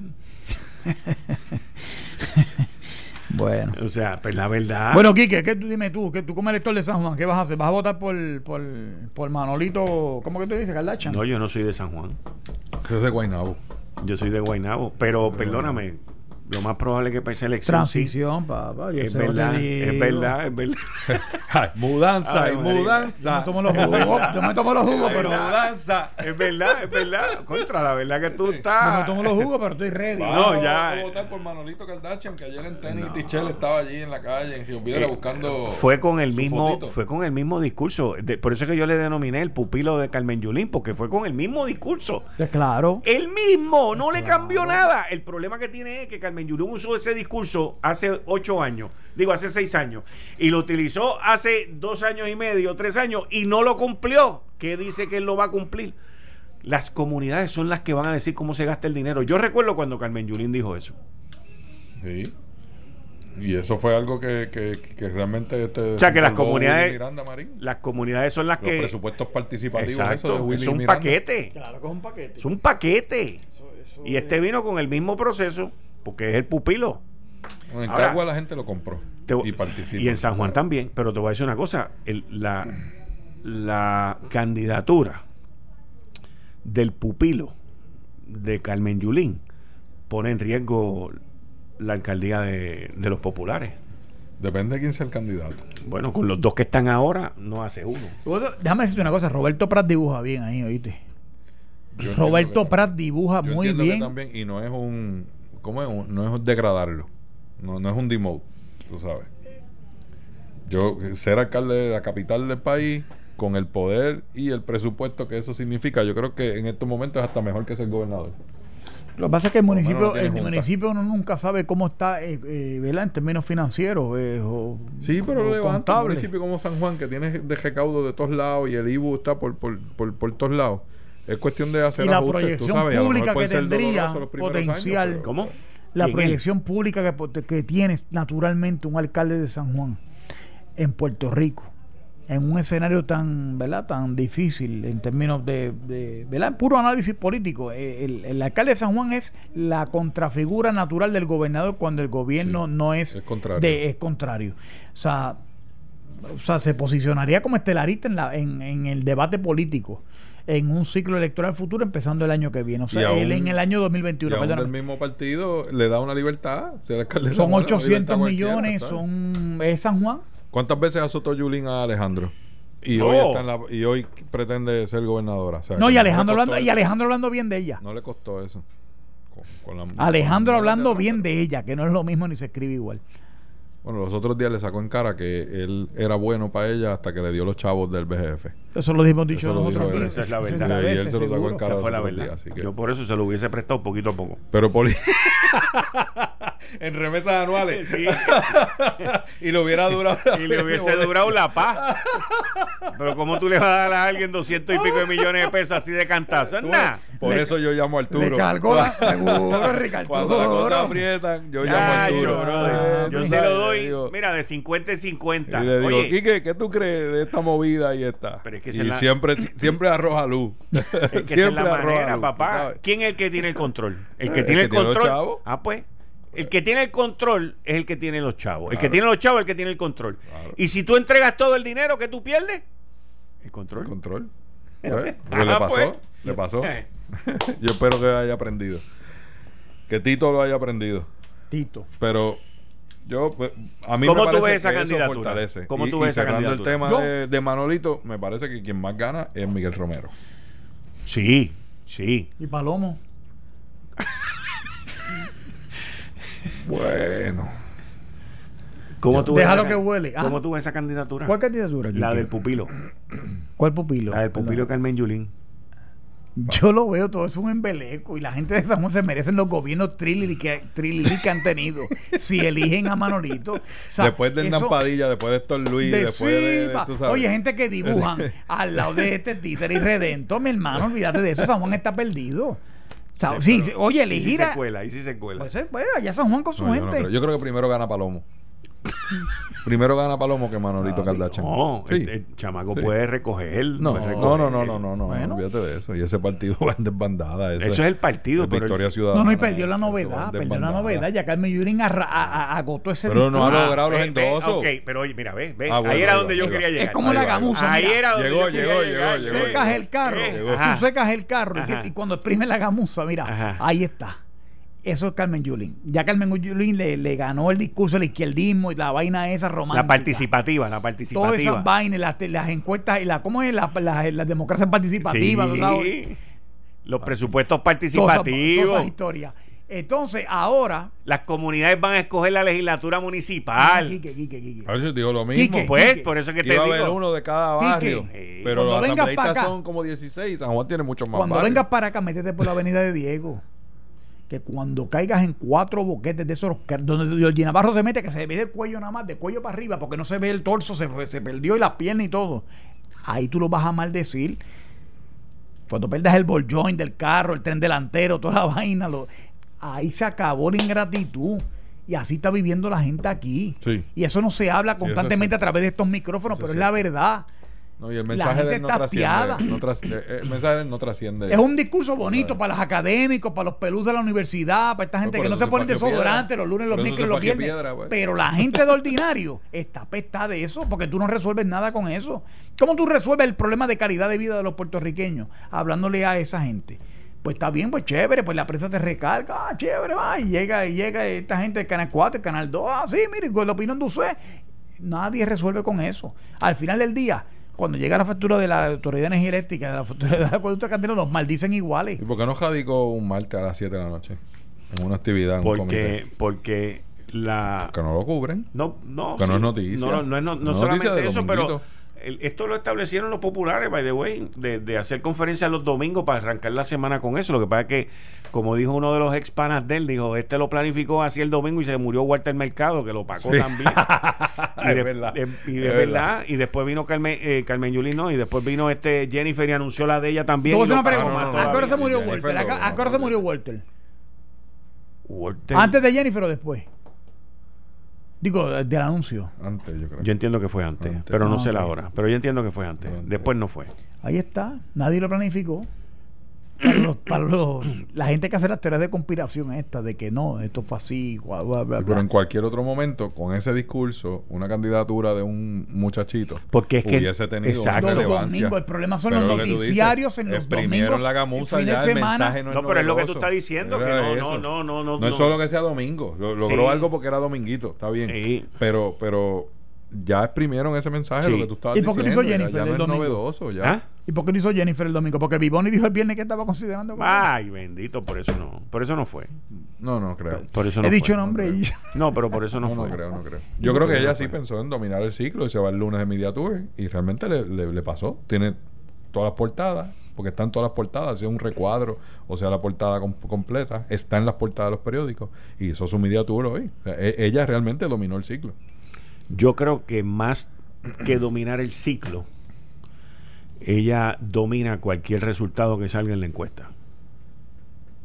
Con ese anuncio. Sí. Porque todavía están encuestando. Hizo la No, encuesta no, no. académica porque no hay encuesta La ahora. encuesta, la encuesta, no- no la, va a haber- encuesta la encuesta fue la semana pasada. Yo lo Ah, dije bueno, aquí que pues. están encuestando. O sea, le- lo que van a salir son esta semana salen los resultados. Así Pues que hay como que ver a qué la encuestaron porque ella no, No había sé. anunciado. ¿Cuándo sale la encuesta? La encuesta empieza a salir mañana. Mañana. Mañana. Mañana. Pero ella ya se adelantó a la encuesta, así que no importa O sea, lo que diga eh, la encuesta, ya yo voy para esto y se acabó. Ah, ¿Entiendes bueno. lo que te quiero Ah, decir? bueno. Mató la encuesta. Mató, mató esa encuesta. Esa encuesta. Sí, pero no la de comisionado residente. Yo te voy a decir una cosa. El Partido Popular tiene que moverse. A mí me parece que la primaria podía ser buena, pero podía ser buena entre dos candidatos, no entre cinco. Y con un PNP estando en el poder independientemente y Pedro Pierluisi que es una máquina recoger dinero. Sin una primaria, el Partido Popular tiene que ponerse las pilas. El Partido Popular no puede llegar a junio, cuatro meses antes de la, de la elección, pelado, con un candidato pelado, magullado, porque la primaria va a apretar duro. De, de marzo para adelante van a apretar duro. La cordialidad va a durar hasta Semana Santa. De Semana Santa para adelante van a volar los zapatos por todos lados. Después de Semana Santa. Después de Semana Santa. Esto es así. O sea, yo estoy seguro de eso. Porque, porque ahí Aquí se la- van a poner los huevos a peseta, como, como se dice en la calle. Los últimos y 100 todo el mundo metros, va a sí. ver de que los chavitos que tú metiste los puedes perder. Y estoy hablando de los candidatos, no de, de los que del candidato que está metiendo esos chavos y le ha costado sudor recogerlo y ve que está apretado y que le faltan dos meses y se juega la vida, ahí todo el mundo va a apretar. Y ahí van a salir los opposition research, ahí van a salir los- los- las carpetas negras y eso va a volar en canto. Y de julio a noviembre va a ser bien difícil recoger chavos con una sociedad tan apática al asunto político e incluso motivar a la gente a salir va a ser bien difícil. Y una primaria que yo vislumbro que no va a pasar de 200 mil personas la participación va a enviar un mensaje negativo camino a una elección general. Y estoy hablando del partido, no estoy hablando de ningún candidato, estoy hablando a nivel de partido. Mi preocupación es que no hay un líder fuerte que pueda sentar las partes en una mesa y tomar una decisión en base a la organización y presentarle al país una propuesta concreta, sólida de lo que la gente espera. Y eso está haciendo falta. ¿Quién fuiste tú el que me dijiste los otros días de que los candidatos estaban en un canal y la gente estaba en otro Sí, canal? Fuiste tú, correcto, ¿verdad? sí. Eh, dale, a- abunda en eso. sí. Pues estamos hablando por teléfono. tú sí, porque se, se ha estado discutiendo cómo atraer ¿verdad? la atención de la gente. Y en esa misma mesa, uno de los que estaba presente dijo, el problema que tenemos es que los candidatos y los políticos van por un lado y la gente va por otro. O sea, hay unos hablando de estatus, hay otros hablando de promesas, hay unos hablando de los bonistas y los acuerdos. Y la gente está preocupada porque cada dos días se le va la luz. Y la gente está preocupada porque Ese están en un festival recogiendo chavos para alguien que tiene cáncer y se forma un tiroteo.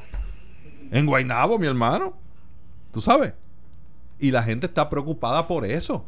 Porque en la calle matan a cualquiera y usted sale y algo que no se, que, que no se toca mucho aquí, pero es- realmente es un dolor de cabeza. Y los que trabajamos en la calle lo vemos. Usted sale pensando que va a llegar en una hora a su destino y se encuentra con que hubo un accidente, con que no levantaron el cadáver, con que duró 24 horas el, el revolú. Los otros días en Ponce tuvo cerrada autopista, mi hermano, casi 16 horas por un accidente de unos camiones. La autopista cerrada, totalmente bloqueada. Y eso frustra a la gente y es un problema que no hemos resuelto. Y el que va a hacer una entrega y el que va para el aeropuerto y el que necesita este, moverse de una cita médica para que le dé tiempo a llegar al, trabajo porque pidió el segundo turno y se encuentra con una barbaridad como esa y que el gobierno está ahí paseando entre medio y, la- y las patrullas y las ambulancias para arriba y para abajo. Oye, la gente quiere que se le resuelvan esos asuntos ese vacilón de que se nos va la luz cada tres días. Nadie habla de eso. La gente va por un lado y los políticos están en otro. Están en dos canales distintos. Y yo creo Bueno, que eso ha traído el, des- el desapego totalmente. Algunos, porque el, el- el problema es que Puerto Rico hay que sacudirlo completo y hay maneras distintas. Tú- o sea, toda, eh, como decía Muñoz Marín, toda elección trae su lección.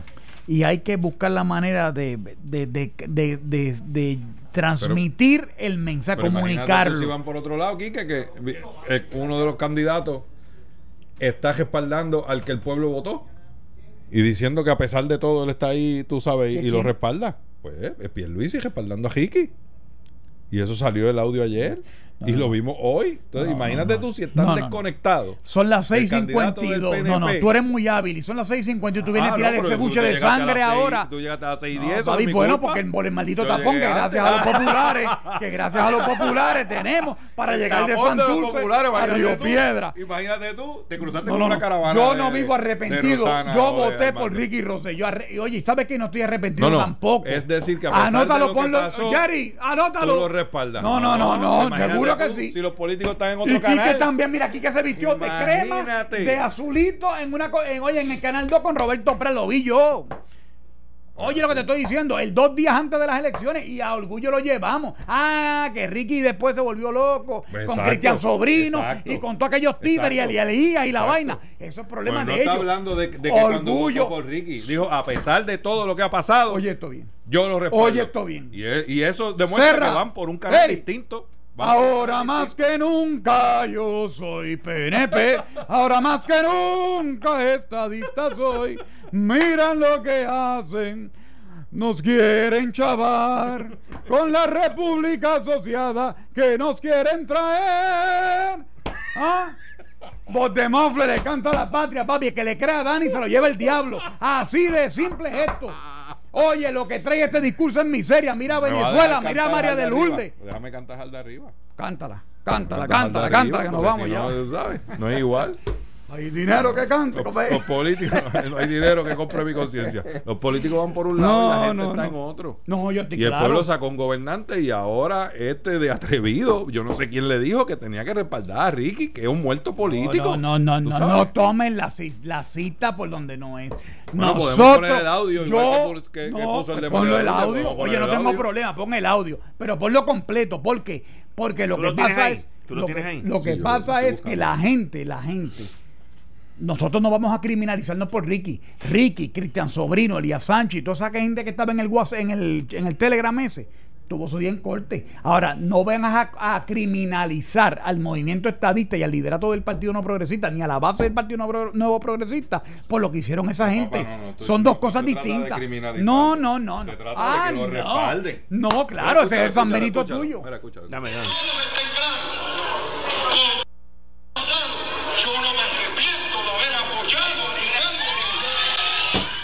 Todo lo que traemos y todo lo que ha pasado, yo no me arrepiento Ajá. de Ricardo Rosello. Yo tampoco.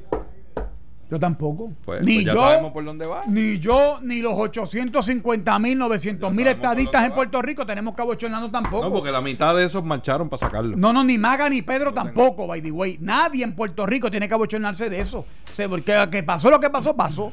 Ahora digo yo como la canción, ya lo que pasó, pasó. Te voy, Todo de- te pasó. voy a decir algo y te lo digo tranquilo y feliz de la vida porque esa fue mi posición aquí desde el principio. Yo nunca le pedí la renuncia.